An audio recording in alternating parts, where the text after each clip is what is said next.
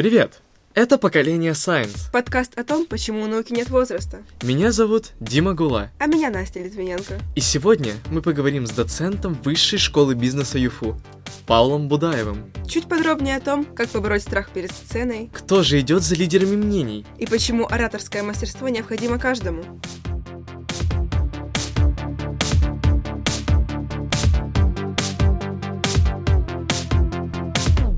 Ну, для начала хотелось бы вас спросить, чем вы на данный момент занимаетесь? Я преподаю в университете, веду тренинги, бизнес-игры, а, в той или иной степени занимаюсь организацией мероприятий и событий, все, что связано с коммуникацией и с публичными выступлениями. По большому счету, то, о чем мы будем сегодня разговаривать, это основная сфера деятельности, которой я занимаюсь уже много лет.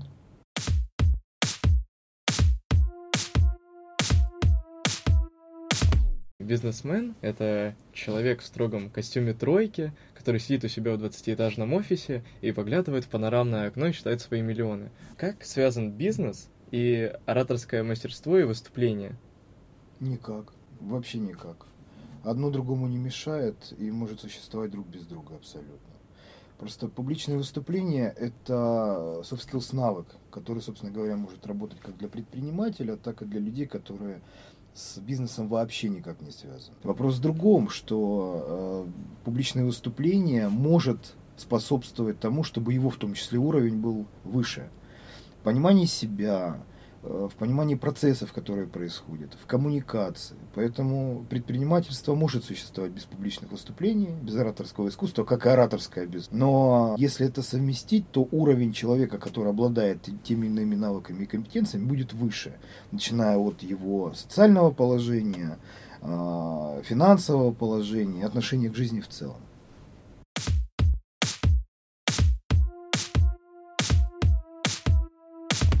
У вас случалось такое, что к вам на факультет попадал, ну, на первом курсе парень, который в самом начале выступать вообще не умел, у него ничего не получалось, там колени тряслись, э, слова он пр проглатывал, а вот к концу обучения, на четвертом или на пятом курсе? Ну, мы говорим сейчас о бакалавриате 4 года. Да? Вот на четвертом курсе за все это время так раскрылся, что ему позавидуют лучшие ораторы прошлых времен. Бывало ли у вас такое?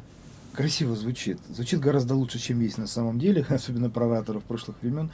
Но я могу сказать, что не про 4 года, я могу сказать, что за неделю я могу сделать так, что человек будет выступать на несколько уровней порядков выше, чем он выступал до этого.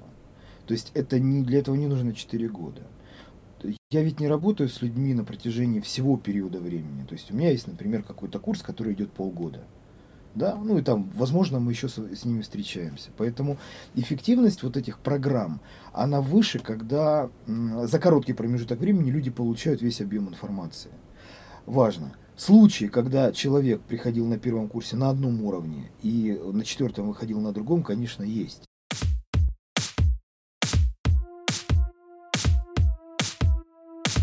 Вот вы сказали, что ораторское искусство и предпринимательство это две не связанные вещи, но в каких отраслях, профессиях все-таки без ораторского искусства, по вашему мнению, не обойтись? Ну вот смотрите, давайте так. Эти вещи не связаны напрямую, но неплохо было бы. Но они помогают, да. Они помогают, конечно. Поэтому, если сейчас я скажу, что бизнес и ораторское искусство это вообще рядом не стоявшие, стоявшие вещи, это не так. А в каких сферах не? Обязательно ораторское искусство, как технология. Это преподавательская деятельность в обязательном порядке. А я сейчас даже скажу, какие моменты должны быть в публичных выступлениях, что это такое вообще, потому что ораторское искусство очень серьезно отличается, допустим, от стендапа. Понятное да, дело. Это, это, это разные жанры. А, это в обязательном порядке э, человек, который занимается презентациями, презентатор. Это не преподаватель. А в идеале это политик. И, наверное, один из таких ну, ключевых моментов э, для публичных выступлений это тренер. Тренер, э, я имею в виду сейчас человек, который вот эти навыки soft skills продвигает. Наверное, так. Без этого никак нельзя. Я вам скажу, что в моей, например, жизни публичное выступление всегда играло огромную роль. И все, что связано вообще с моей коммуникацией, без публичного выступления невозможно уже вообще. Если я долго не выступаю перед аудиторией, большой Хотя сейчас, по большому счету, мы с вами э, находимся в зале, где есть, пусть небольшая, но аудитория, это оно и есть самое публичное выступление. Поэтому обладать этими навыками в идеале нужно каждому. И если даже люди об этом не задумываются, нужно подумать даже с самого раннего возраста об этом. Ну да, думаю, так и есть.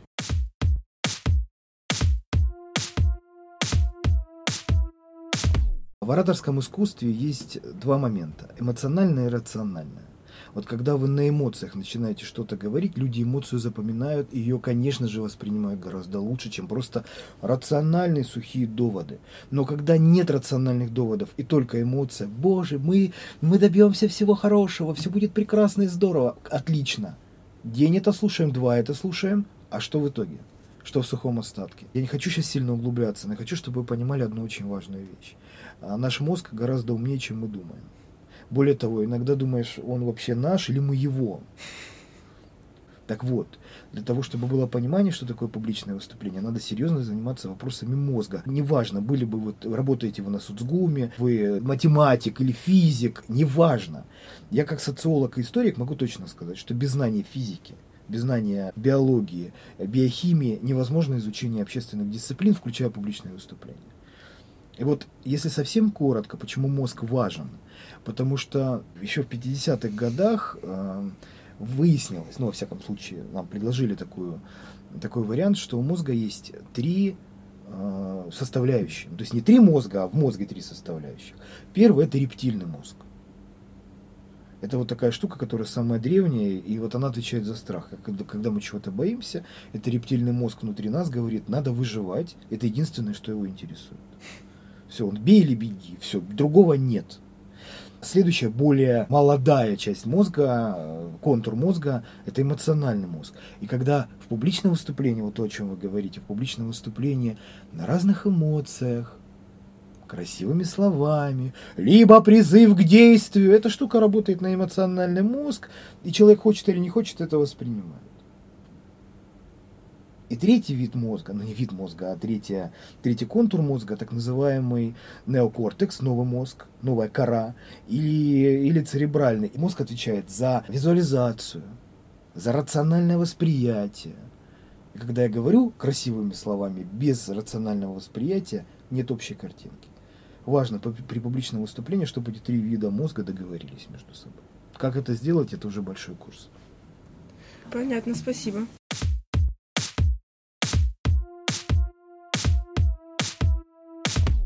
Что будет лучше для начинающего оратора?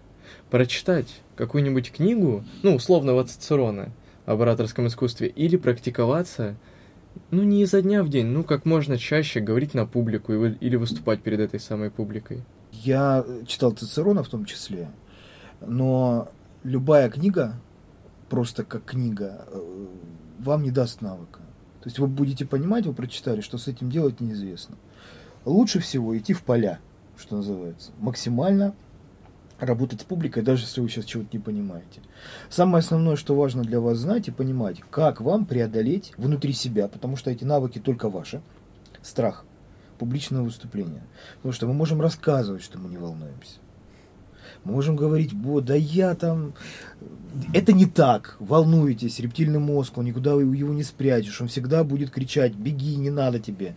Публичное выступление – страшнее, чем страх смерти. Потому что умрем мы когда-нибудь, а опозоримся прямо сейчас. Поэтому это прям очень важные моменты. И почти умереть, если плохо выступить. На самом деле это же всегда в разговор о будущем. Вы же не сейчас провалитесь там на сцене, а позже почему-то это внутренний диалог, ой, со мной что-то произойдет. Ну там много всего. Поэтому я сторонник того, чтобы и читать, и выступать. Но выступать первичнее. Вы сначала идете, а потом на своих ошибках учитесь. По-другому не работает.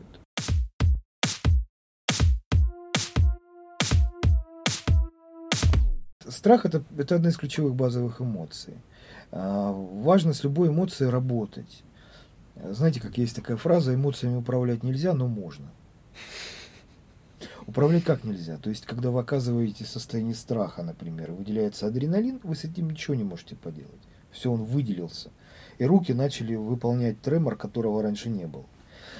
А, важно из крови этот адреналин выжать, что называется, через какие-то активные физические упражнения. Если вы можете присесть 10 раз, сделайте это. потрите уши. Очень хороший способ дыхания и очень хороший способ медитация. Медитация не в смысле в режим непонимания вести, а медитация это внутренне успокоиться. У меня есть упражнения, которые я использую очень хорошо. Это тот самый момент, когда уже ничего, ничего другого не помогает. Уже все. Вот представьте сейчас, может быть, наши слушатели сейчас тоже с нами это сделают. Представьте сейчас, что перед вами озеро. Вы можете это сделать закрытыми, с открытыми глазами, как вам удобно. Вот перед вами озеро, на котором рябь. То ли ветер дует, то ли само по себе озеро такое. Вот много-много ряби. И вы стоите перед ним, перед этим озером. И вы смотрите на него. Если вам удобно, кстати, вы можете включать музыку. Если нет возможности, вы скоро выступаете, конечно, просто представляете это озеро. И усилием воли внутри себя, просто, вы знаете, каким мне надо быть, чтобы озеро успокоилось. И прямо видите, как волны этого озера потихонечку, потихонечку разглаживаются. Даже солнышко может выглянуть. И через какой-то период времени появляется такая водная гладь где отражаются горы, солнце, облака. И в этом состоянии выходить. Это займет 3-4 минуты. Я сейчас это сказал быстро. Но успокоить внутри себя, потому что то, что мы состоим из воды, в большей степени из жидкости, вы об этом знаете не хуже меня. Успокойте это озеро как себя.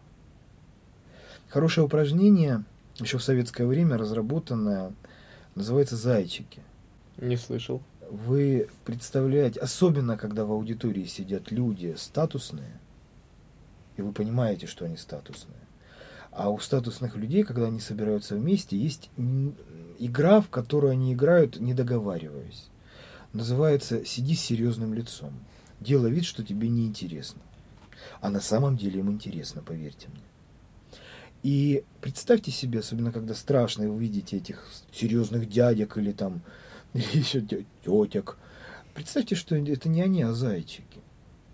Розовенькие с носиками, в смысле беленькие с розовыми носиками, ушки в прожилках. Ржать не надо, в этот момент я вас прошу. А как не засмеяться? Э, вот так. Говорят, представляйте людей голыми, не надо. Не, не пугайте и себя, и людей. Представьте зайчиков, снизьте вот этот градус серьезности не нужен никому чем меньше пафоса, тем лучше. Неважно, перед кем бы вы ни выступали. Не хотят люди пафоса, люди хотят человеческого отношения. Самое главное в публичном выступлении не выступать. А быть собой? Разговаривать. Вот есть большая разница между тем, когда вы выступаете перед людьми, либо вы с ними разговариваете. Видите, что у нас выстраивается диалог, где вы можете задавать вопросы, где я могу рассказать о себе, вы можете вставить какую-то фразу, быть не согласными с тем, что я говорю. Я вообще сторонник того, чтобы вы имели право на несогласие. Но любое несогласие не должно быть «я не согласен». Знаете, несогласие по-ростовски. С переходом на личности. Ну, во-первых, на личности, а во-вторых, есть мета-несогласие, когда нет и все. Почему? Потому что Всегда, Знакомый случай. Всегда любое несогласие, если оно несогласие, оно должно чем-то подкрепляться. Вы имеете право на сомнение. Рептильный мозг, вам в помощь в этом плане. Сомневаться можете, но любое сомнение должно чем-то подкрепляться. Если вы уходите с тезисом, будьте любезны, или что-то критикуете, предложите другое.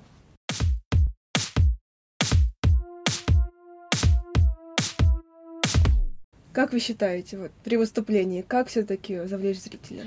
Мне не очень нравится слово «завлечь». Я все-таки про вовлечение. Вовлечение – это основной процесс, потому что именно оно отличает лидера от обывателя. Идут за вами люди или не идут. Методов очень много. Самое важное в вовлечении – это то, каким вам надо быть в этой конкретной ситуации.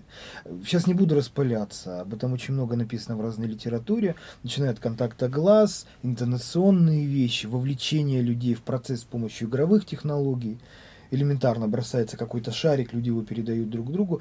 Самое важное – вовлечение. Это процесс, который называется свой-чужой. Пока у вас не выстроена коммуникация с людьми так, что вы для них свой, нормального выступления не будет. Иногда бывает такое, что мне надо показать, что я сейчас для вас чужой. Например, когда я работаю с, со студентами и надо поставить их на место в какой-то момент, там сразу идет отстройка. А вообще, в основе своей, пока вы не свои, говорить о деле нельзя. Поэтому процесс вовлечения состоит в том, чтобы сделать э, так, чтобы люди понимали, что, во-первых, человек, Не только видели и понимали, что вы человек, что вы не просто говорящая голова, которая пришла их сейчас отнять их время, а сделать так, чтобы им было полезно. Вот когда этот момент произойдет, иногда это происходит быстро, то есть люди отстройку делают так быстро, что думаешь, господи, а как это было? Волшебство. Нет технологии. Любое волшебство, я люблю Гарри Поттера, знаете, любое волшебство это технологии, как и у них, помните, это все было. Как правильно держать палочку, как там махнуть ей, какие слова произнести. Любое волшебство это действие, навык, репетиция, тренировка и любовь. Потому что когда вы выходите к людям внутри себя со словами родненькие мои, не надо им этого говорить, не пугайте людей, я вас умоляю. Внутри себя сказать родненькие мои. По-настоящему. Полюбить людей, которые на вас даже волком смотрят. Тепло произойдет гораздо быстрее. И вы очень хорошую фразу сказали, не быть собой, не, не играть, быть. Вот быть настоящим. И люди любят настоящего. И люди видят искренность. Абсолютно точно. Искренность это говорить, думать и делать одно и то же.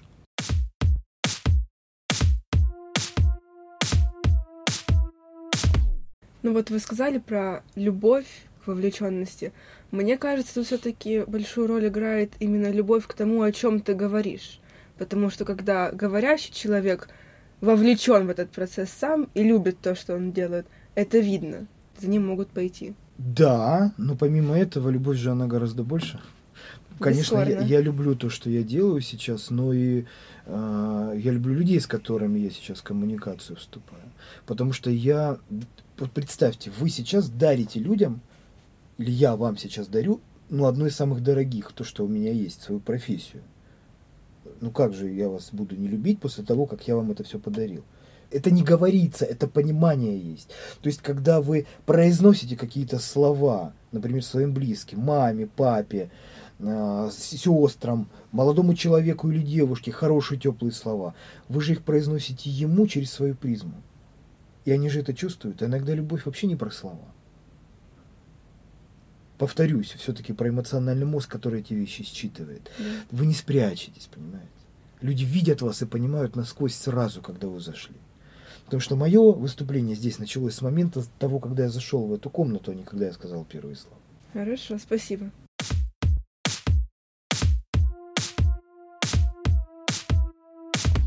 Можете, пожалуйста, назвать три своих любимых книги и три любимых фильма? Э, в этой профессии или вообще? В этой и проф... то, и другое. Хорошо. И то, и другое? Ну ладно. Давайте. Первая любимая книга Гарри Поттер.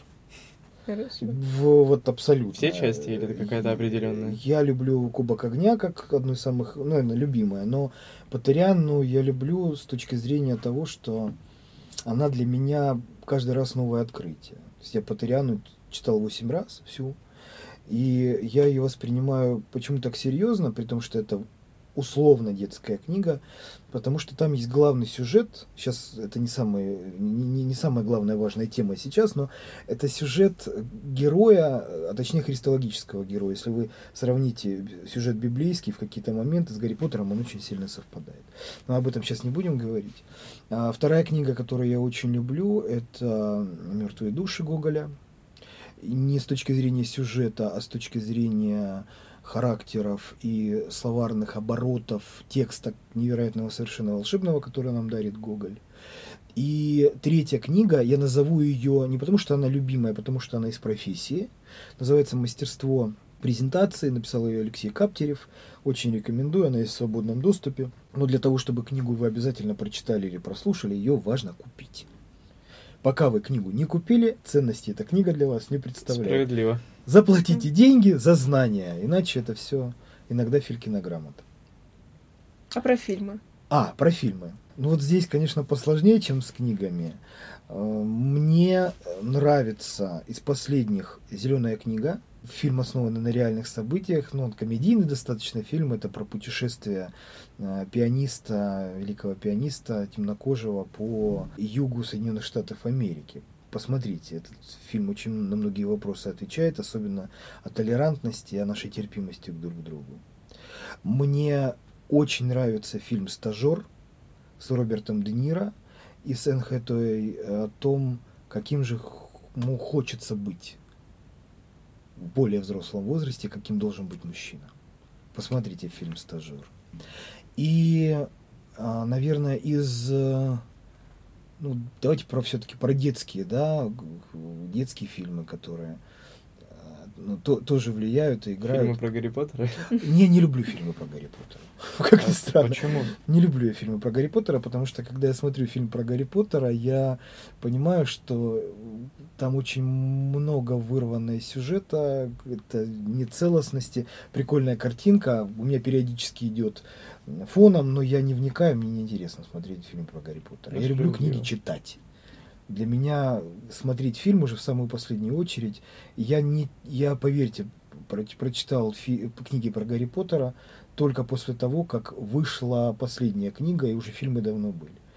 То есть я фильмы не видел. Видел один э, Ку- Кубок огня, потому что он мелькал э, где-то, и то я не- что-то там люди, палочки, что-то происходит. Мне было неинтересно. Книгу я прослушал, прочитал. То есть в аудио формате, и в таком формате для меня это было важно. И, ну, пускай это будет какой-нибудь советский фильм, э, отечественный, какое-нибудь приключение электроников, потому что я на нем... Электроника, потому что я на нем вырос. Ну, советские фильмы это мощно.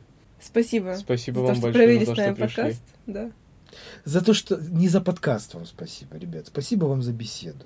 Я Это не знаю, что мы там провели с вами, но я бы хотел, чтобы вот эта теплота, которая в этой аудитории появилась, и то, чему мы сейчас за этот небольшой период времени друг друга в том числе и научили, сделало нашу жизнь немножко лучше. Теплее, э, добрее. И вот эта любовь, о которой мы с вами говорили на протяжении этих нескольких минут, это тот самый процесс, который нам сейчас позволит, э, как тому барону Мюнхгаузену, себя за волосы вместе с лошадью из болота, и все будет хорошо, потому что единственный человек, который может что-то в жизни поменять, это вы сами, и я в том числе.